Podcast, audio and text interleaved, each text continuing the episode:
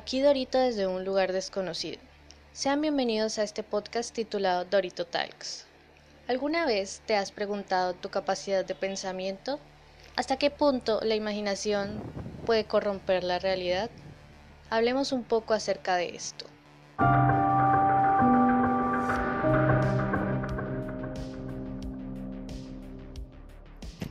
No es un secreto que nuestros pensamientos influyen directamente con la forma como nos comportamos y nos relacionamos en un ambiente. Por eso muchos especialistas incluso recomiendan que tengamos un pensamiento positivo cuando estamos atravesando una enfermedad o una crisis. Una idea o un pensamiento puede llegar a ser tan fuerte que influye en más de una sola persona. Y esto se puede deber a algo mucho más allá que la forma como se esparce esa idea. Esto se puede explicar a través de la siguiente teoría. Si nosotros fuimos creados a través del Big Bang, el Big Bang debió haber sido producido por algún tipo de energía y al mismo tiempo esta energía quedó impregnada en toda la creación del universo. Es decir, todos y cada uno de los seres vivos tienen, están formados por una misma energía.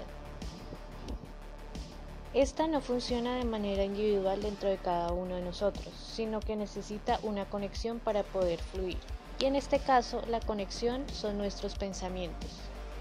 Un ejemplo de esto son las ideas religiosas. Las religiones son muy diferentes entre sí en cuanto a rituales y comportamientos. Sin embargo, hay una idea en común, la existencia de uno o varios seres capaces de crear al ser humano y al mundo como lo conocemos. Lo más curioso acerca de las ideas religiosas es que hayan tenido tantas similitudes a través de la historia y del tiempo a pesar que hayan podido ser creadas por culturas totalmente distintas que no habían mantenido nunca ningún tipo de comunicación.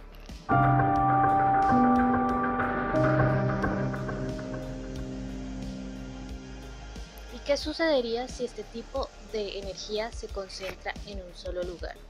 Si la conexión de un pensamiento es tan fuerte que la puedes sentir, pasa que se crea un egregor. Los egregores o masitas, como algunos suelen llamarlos, son la unión de varias energías que no se pueden tocar, ver o escuchar, sin embargo sabes que están ahí. Un ejemplo podría ser cuando estás en un concierto, sabes que hay muchísima gente pensando lo mismo, es decir, sientes algo en el aire que no puedes controlar. Eso es un egregor. Algunas personas confunden los tulpas con egregores, sin embargo son dos cosas distintas, pues el tulpa tiene una forma física, en cambio los egregores solo son sensaciones que se generan a través de un pensamiento colectivo.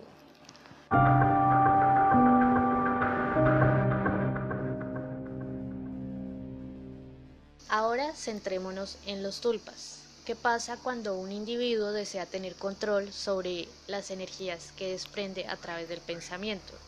¿Qué pasa cuando desean materializar ese pensamiento? Los budistas tenían una idea respecto a esto.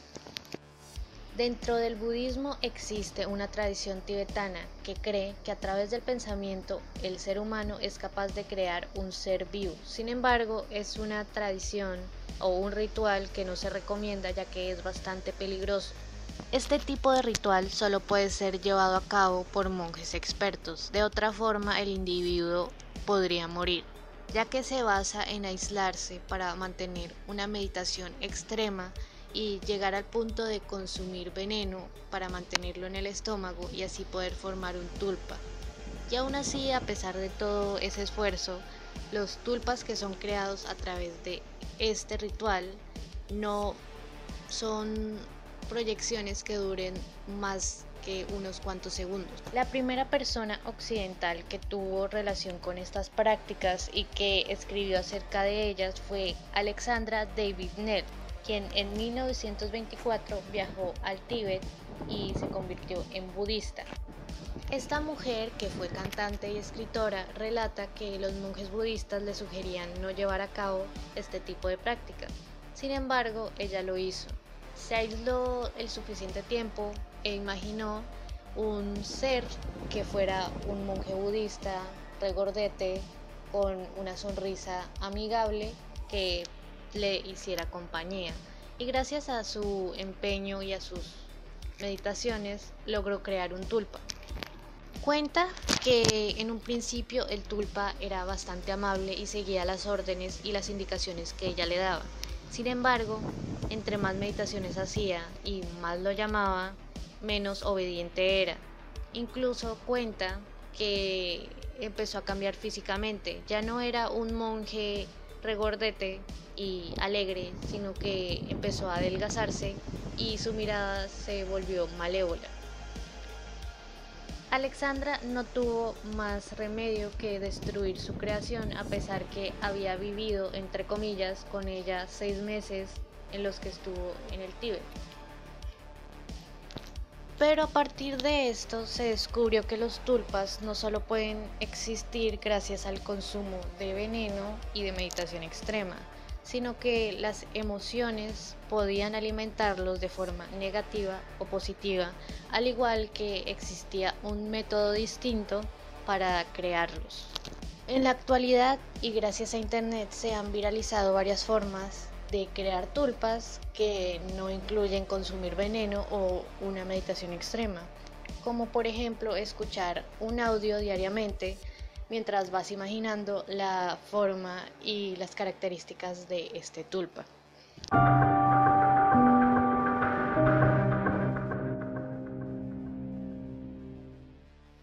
No se sabe exactamente qué son los tulpas. Algunos los definen como muestras de energía, otros como alucinaciones y muchos más como entes malignos. Lo que sí se sabe es que entre más personas crean en determinado tulpa, este va a adquirir más fuerza, más conciencia y más independencia de su creador. También se cree que estos seres se alimentan a partir de emociones intensas, como son la pasión o como puede ser el odio. A partir de estas características que describimos acá, podemos suponer que los fantasmas o los espíritus son tulpas, porque son entes que se alimentan del miedo de las personas y que entre más creen en ellos, más fácil es que aparezcan. Otra teoría señala que Dios podría ser un tulpa, ya que la creencia en él está basada en un pensamiento colectivo que se ha reforzado a partir de los siglos por medio de la sugestión.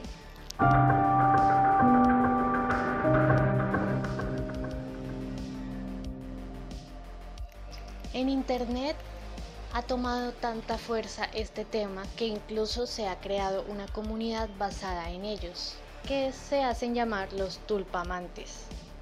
Esto comenzó cuando algunos seguidores de My Little Pony quisieron tener una conexión más real con sus gustos y creyeron que un ritual tulpa sería la solución para acercarse más a estos o hacerlos reales. Es así como en foros de Reddit y 4chan empezaron a aparecer los tulpamantes, quienes crearon comunidades que actualmente tienen hasta 8.000 miembros. Aquí cuentan desde el momento que crearon sus tulpas hasta sus experiencias con ellos. Incluso existe un foro donde publican fotografías de sus tulpas diciendo que están haciendo X o Y cosa. Claramente no se ven los tulpas dentro de esas fotos porque los tulpas solo pueden ser vistos por sus creadores.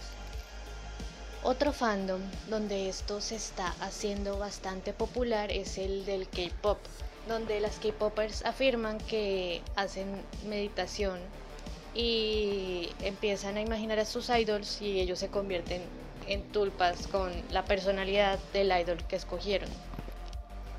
Dentro de estas comunidades son pocas las personas que relatan malas experiencias con los tulpas. De hecho, todo lo contrario. Los ven como amigos y apoyo incondicional en momentos de crisis. Incluso hay personas que afirman y hablan de intercambios con los tulpas, es decir, que el creador le cede el cuerpo al tulpa y se deja poseer por él. Sin embargo, este último tiene bastante relación con la esquizofrenia y el trastorno disociativo de la personalidad.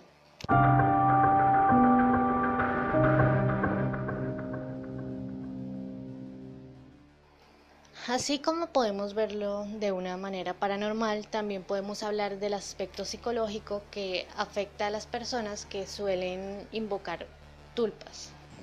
La mayoría de los tulpamantes expresa ser de clase media, entre adolescentes y adultos jóvenes que poseen ansiedad social o problemas para socializar. Y afirman que los tulpas les han generado un tipo de tranquilidad y paz que no habían encontrado de otras formas. Entonces se genera la siguiente cuestión.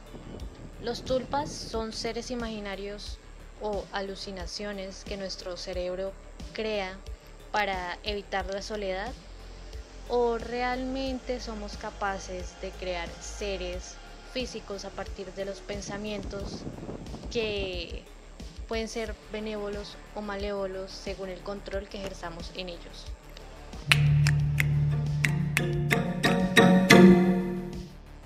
Bien, ¿y ustedes qué piensan? ¿Los tulpas realmente existen o son una creación del cerebro y de la mente ante la soledad? Eso fue todo por el podcast de hoy. Espero que les haya gustado, que lo compartan y que nos sigan en Instagram como arroba los achuletes.